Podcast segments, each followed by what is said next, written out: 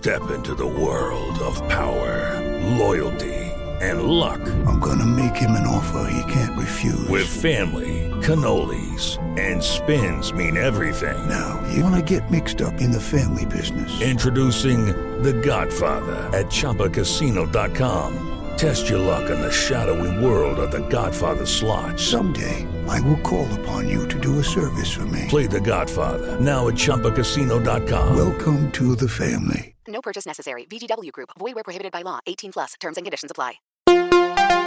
jovempan.com.br Pet na Pan, com Alexandre Rossi. Ajudando você a cuidar melhor do seu bichinho de estimação. Olá, está no ar o Pet na Pan, trazendo dicas e informações para ajudar você a cuidar melhor dos seus bichinhos de estimação.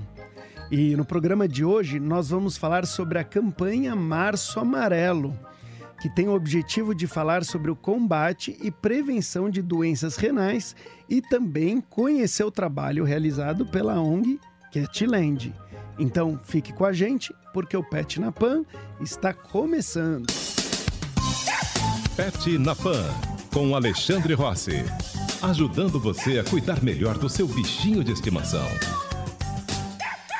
Aqui no Pet na Pan, nós já falamos sobre os benefícios de dormir com um animal de estimação.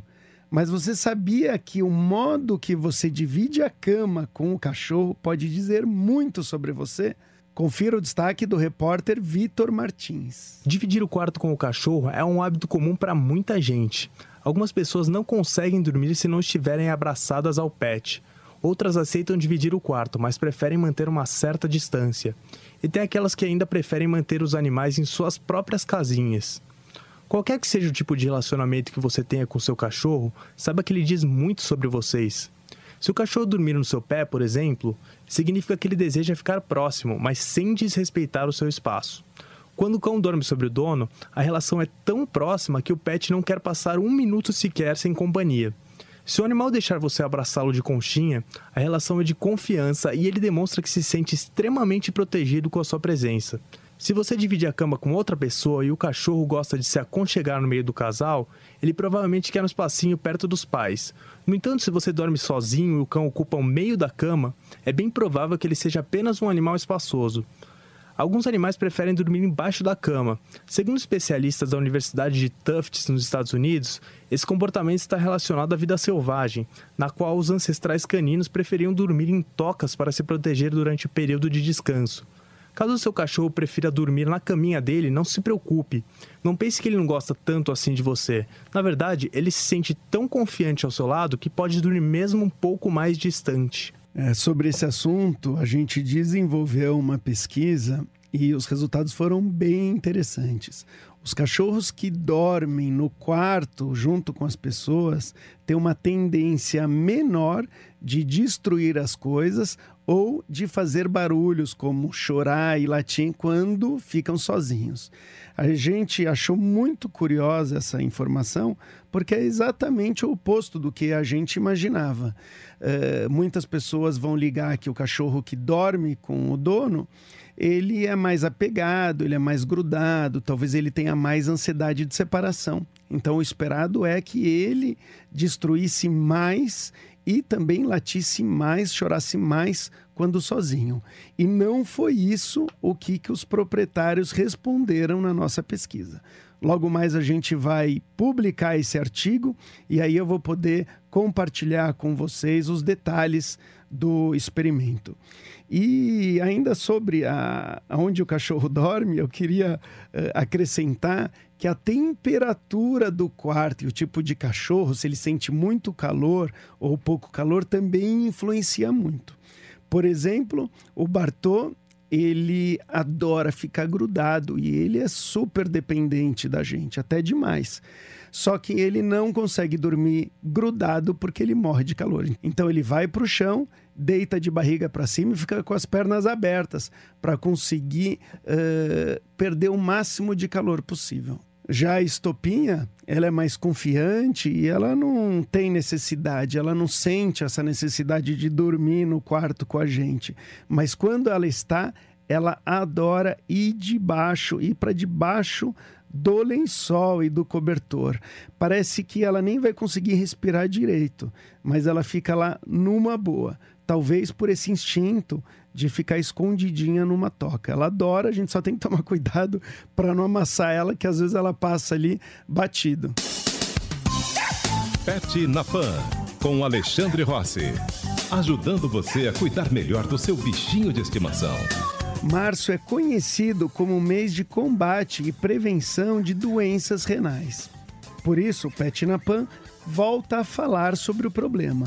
O destaque é do repórter Murilo Pavini. A insuficiência renal é um dos problemas mais comuns entre os animais de estimação, especialmente em cães e gatos com mais de 5 anos de idade. A doença pode ser congênita, mas o tempo também tende a interferir no bom funcionamento dos rins. O uso de anti-inflamatórios humanos e a ingestão de algumas plantas, como lírio, podem levar ao desenvolvimento de doenças renais agudas, que são pontuais e curáveis. Os quadros mais preocupantes envolvem o desenvolvimento da doença renal crônica, que não tem cura, mas pode ser controlada. A médica veterinária Renata Sete explica como é o tratamento. A principal ação de tratamento é a fluidoterapia. Então a gente pode fazer associada com protetor de estômago, né? Porque geralmente os pacientes acabam ficando com uma gastrite, perdem o apetite. Às vezes o uso de antibióticos selecionados pode ser uma alternativa. Aí vai depender muito dos sintomas, mas basicamente é através do soro, né, protetores de estômago e algumas vezes a gente tem que se preocupar um pouco com os quadros anêmicos que são secundários da doença renal. Para evitar casos crônicos, exames precoces são a melhor maneira de prevenção, como aponta a médica veterinária Renata Sete. Então, fazer controles os pacientes acima de seis anos, então fazer controle ou anual ou semestral, aí de acordo com a avaliação do clínico. E esse controle consiste em ultrassom abdominal para avaliar a arquitetura do rim, né, avaliar como esse rim está morfologicamente, associado com os exames de sangue. Tá? Existem até alguns exames específicos para poder detectar uma doença renal mais precoce, são os exames mais novos. No mês de combate às doenças renais, é importante ficar atento a alguns sinais. Falta de apetite, perda de peso e alteração na produção de urina podem ser sintomas do mau funcionamento dos rins nos animais de estimação. É, cada vez mais os animais estão tendo problema de rim, câncer, e um dos motivos para isso é que eles estão vivendo mais. A gente está conseguindo cuidar melhor deles, né, em relação à saúde. Então, essas doenças também acabam sendo melhor diagnosticadas. E uma das, uh, uma das dicas que eu gostaria de dar aqui para vocês é que a maneira com que a gente fornece água para os nossos animais de estimação pode acabar melhorando a condição do rim ou evitar que ele piore. Né? Normalmente, quem toma um pouquinho mais de água acaba uh, prolongando a vida útil, vamos dizer assim, do rim. E como que a gente pode fazer isso? Uh, oferecendo sempre água fresca, uh, em, em, recipientes que a água não fique com, com cheiro, às vezes mais de um potinho de água. E no caso dos gatos, um cuidado ainda maior. A gente deve ter aquelas fontezinhas de água que tem um, um equipamentinho que faz ali a água circular. Isso também faz com que o gato tome mais água. E ainda no caso dos gatos, evitar deixar o potinho de água encostado no potinho de ração, porque muitas vezes a água também acaba ficando com um pouco do cheiro da ração e aí eles acabam tomando menos. Pet na Pan, com Alexandre Rossi.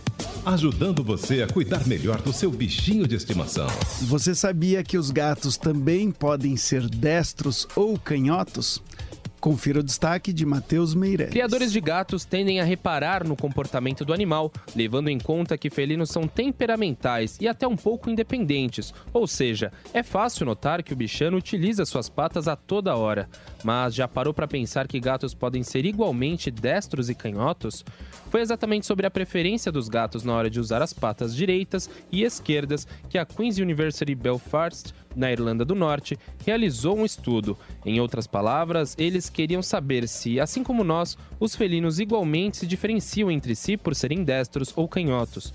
De fato, existem gatos destros e canhotos, mas diferente do que ocorre com os humanos, eles expressam essa característica em consonância com o gênero e com aquilo que precisam fazer. Fêmeas, por exemplo, costumam usar mais a pata direita ao beliscar um lanche ou para brincar, enquanto os machos usam mais a esquerda. Segundo Laila Ribas, médica veterinária especializada em medicina felina, os pesquisadores também acreditam na hipótese de que o uso da pata direita ou esquerda pode influenciar no temperamento do felino. O lado do cérebro que é processado é sempre o oposto. Então, os animais que usam mais a pata esquerda, eles fazem esse processamento do lado direito. E o inverso também. Então, as fêmeas, a maioria das fêmeas que usam a patinha direita fazem esse processamento do lado esquerdo. E se sabe que o hemisfério direito ele está é, relacionado com o processamento, por exemplo, também de emoções negativas, né? Então, uh, eles acreditam que há essa correlação entre um, usar mais a pata esquerda com maior resposta ao medo, mais agressividade. A pesquisa foi feita com base na observação de 44 gatos, entre eles 20 fêmeas e 24 machos, fazendo atividades rotineiras em suas casas.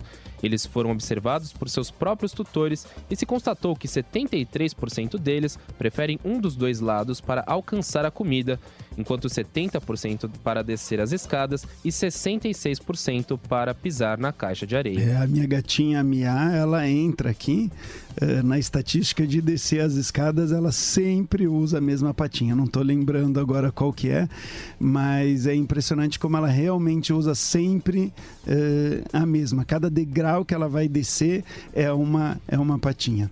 E o estudo da lateralidade ela acontece em vários, em vários animais e tem várias, uh, uh, tem várias implicações interessantes. Então, por exemplo, em cães uh, que têm uma, uma, uma predisposição muito forte para usar uma ou outra pata, costumam ter por exemplo, uma ansiedade maior né, do que o que usa de vez em quando uma pata e de vez em quando outra.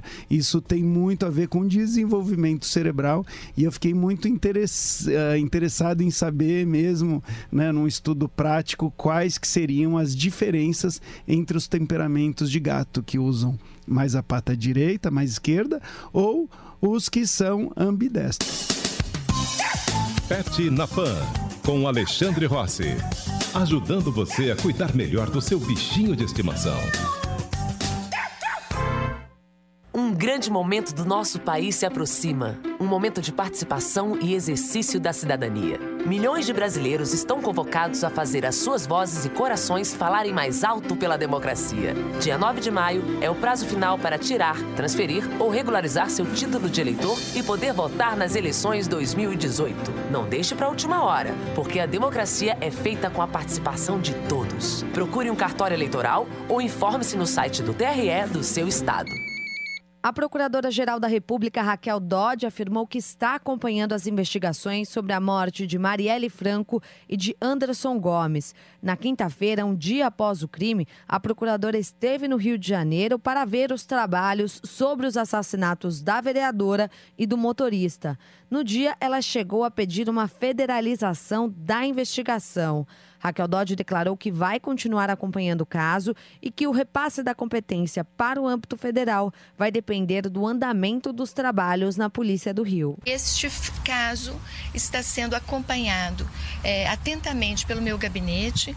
Ali instaurei um, um, um incidente de acompanhamento, de monitoramento das investigações que estão é, sendo feitas. O pedido de federalização é um passo que vai ser avaliado oportunamente na medida em que todas essas investigações se desenrolem. A nossa expectativa é de que isso não seja necessário, mas é preciso, porque temos um país em que eh, o nível de impunidade ainda é muito elevado, é que acompanhemos todas essas investigações é, com um propósito de muita seriedade desde o seu nascedor. Para Raquel Dodge, ataques contra líderes políticos e a corrupção são atentados à democracia. As declarações da Procuradora-Geral da República aconteceram em Porto Alegre, onde participou de encontros sobre os quatro anos da Operação Lava Jato.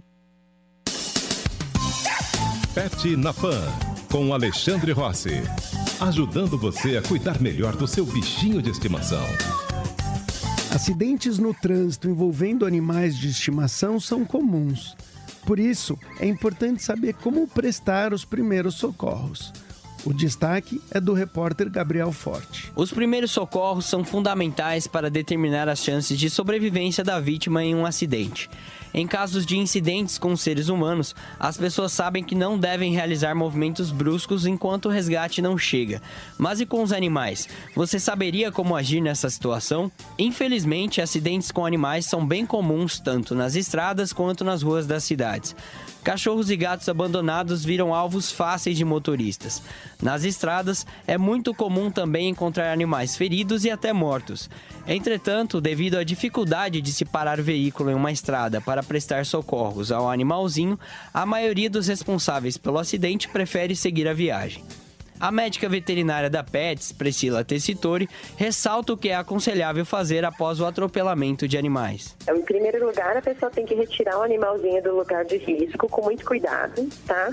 Porque dependendo do grau de dor que o animal tiver, ele pode tentar morder e isso pode pôr em risco então a pessoa que vai estar tentando prestar o socorro. Então, se possível, tentar improvisar alguma coisa para amordaçar o animal, com cuidado, né? Claro, para que não obstrua a respiração evitar fazer muitos movimentos bruscos por causa da coluna, devido aos riscos de ter algumas lesões.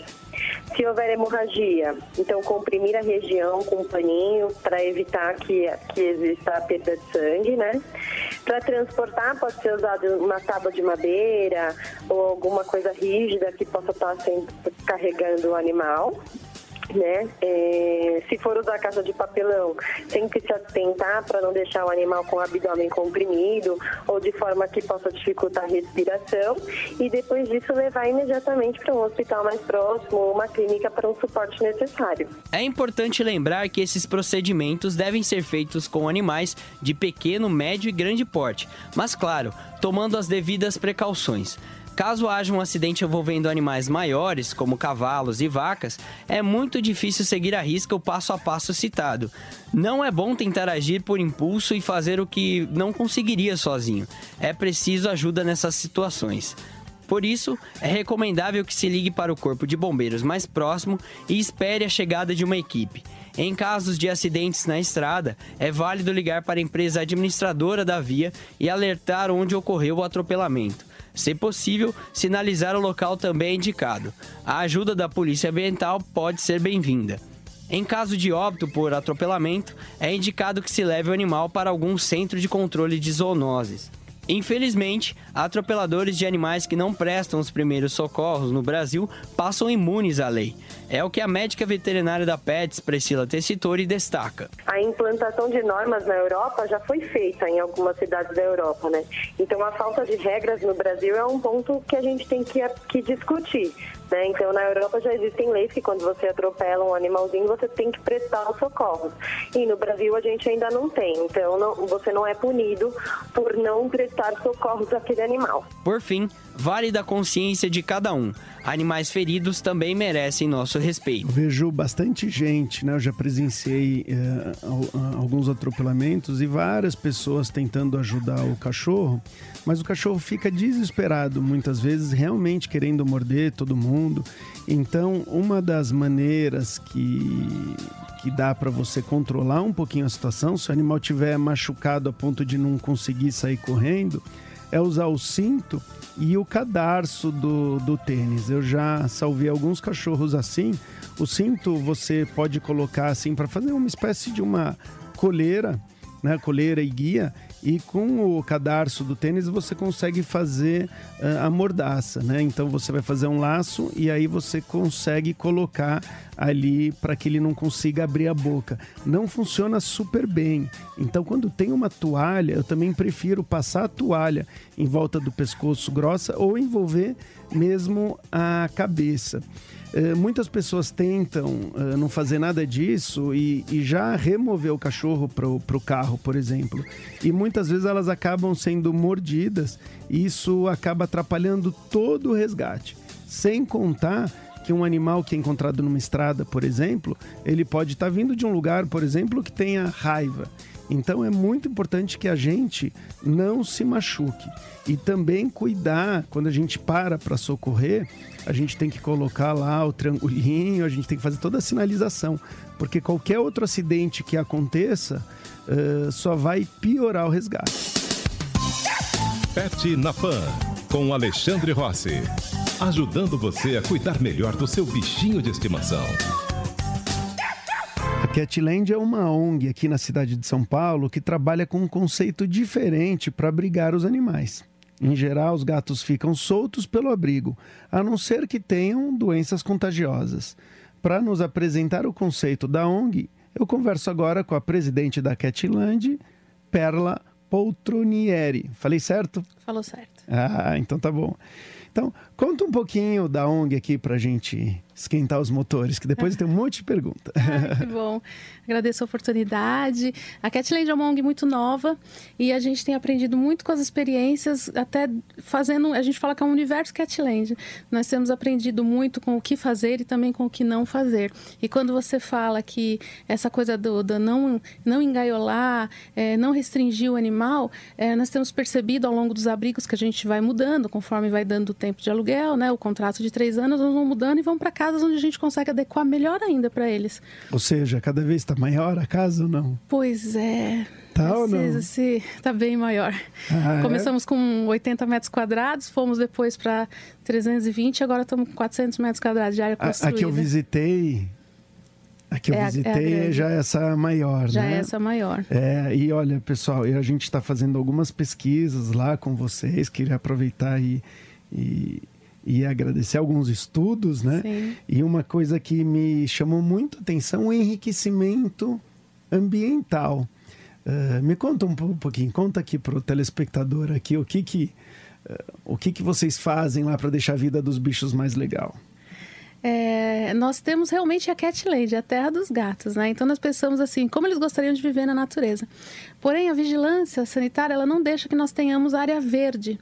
Porque por nós teríamos área verde para eles terem árvores e tudo mais. Porém, tinha que ser um lugar muito maior, com uma população diferente, um tipo de abrigo diferente. Mas então nós pensamos o que fazer nessa parte urbana, que daria para eles é, conseguirem brincar de savana, caçar. Então a gente tem pontes, tem nichos, lugares muito altos que a gente fica até com medo e filhotinhos pequenininhos sobem e descem na maior tranquilidade. É, nós temos também áreas embaixo onde eles podem, tipo pallets, onde eles podem se, se esconder embaixo, é, lugares é, onde eles podem dormir tranquilos. E, e com isso ele também a madeira ele aquece nos, no tempo frio. Então nós temos bastante caixotes de madeira espalhados pela casa. É, eles gostam muito de fios então a gente procura é, materiais que eles não engolem tudo. Então a gente prepara a casa para eles. Dentro da condição e da nossa possibilidade procurando fazer o melhor por eles Quais são os desafios em relação a manter todos eles soltos? Em relação à transmissão de doenças ou em relação a brigas? eh, como que, em relação à alimentação? Me conta um pouquinho aqui como que é o, o gerenciamento aí de tudo. É, hoje, hoje nós estamos com 220 gatos na casa. É, quando eles chegam, eles ficam em quarentena.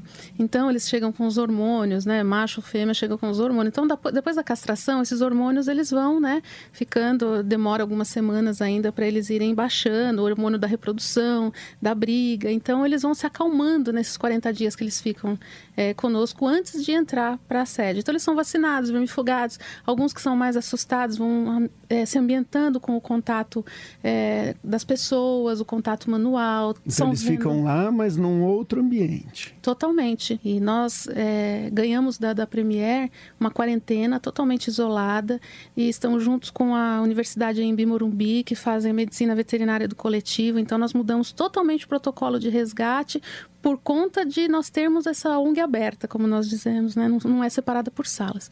Então, para isso, teve que ter todo um planejamento.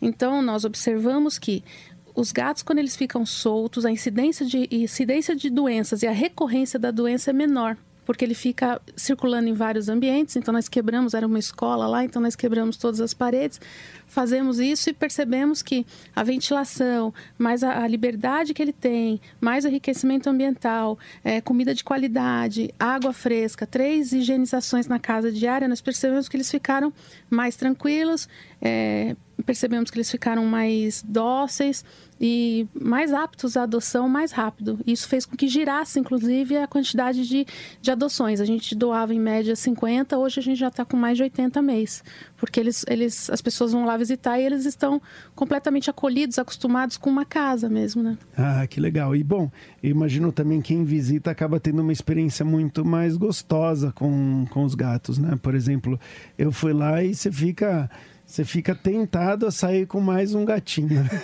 A gente ficou impressionado quando você foi lá, foi comentário geral, porque você tirou o sapato, ficou de meia lá, é, a, a, menina que estava com você tô, cortou, ah, daqui que eu colo aqui a orelha, o pedaço que faltou, e, e vamos lá. E, é, foi muito, foi muito assim, íntimo. A gente estava mostrando como que ensina né, os gatinhos a descerem de lugares altos, porque às vezes eles ficam presos. E aí um gatinho espertinho né, usou uma, uma pessoa da, da, da, produção, a Tamis, usou de escada e aí pulou na cabeça dela e rasgou um pedaço da orelha dela. Mas, né, tudo, como ela adora gato também, no final não deu problema uh, nenhum. E, e para quem não, para quem ficou interessado aqui em ser voluntário ou adotar um gatinho, uh, como que faz para encontrar vocês? Nas mídias sociais, Catland, acha muito fácil, mas o e-mail é contato@catland.org.br. É, de qualquer jeito que você entrar, você acha a gente, a gente te acha, a gente se fala, nós nos comunicamos e você vai lá conhecer, você vai gostar muito. E fazer um trabalho voluntário é uma coisa motivadora, é uma coisa que, que transforma situações e você acompanhar desde o resgate de um gato, ver como ele é tratado, toda assistência, é, muitos veterinários envolvidos de comportamento, UTI e, e vários perfis de, de pessoas que estão lá ajudando e de repente depois chega uma pessoa e adota, ele tem uma casa e a pessoa escreve um depoimento falando, olha, ele foi adotado e aquele é a é alegria da minha vida. Né? É fantástico, é. é é recompensador e é uma recompensa que nada que você faça no segundo setor isso que esse benefício que o terceiro setor te traz é, é o lado social da vida, né? Ah, legal. Muito obrigado, Pérola. Adorei aqui nossa conversa. Obrigada. Até mais.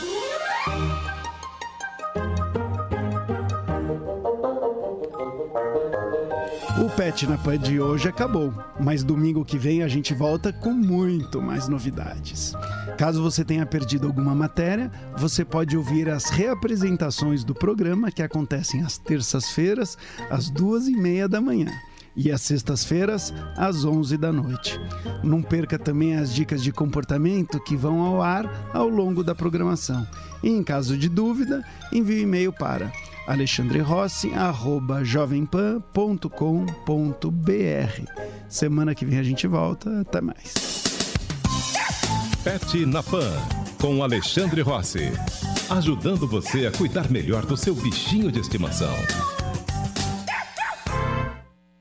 O ouvinte conectado participa da programação Jovem Pan pelo WhatsApp 11 931 17 0620. Esse é o WhatsApp da Pan. 11 931 17 0620. É o ouvinte cada vez mais conectado com a Jovem Pan.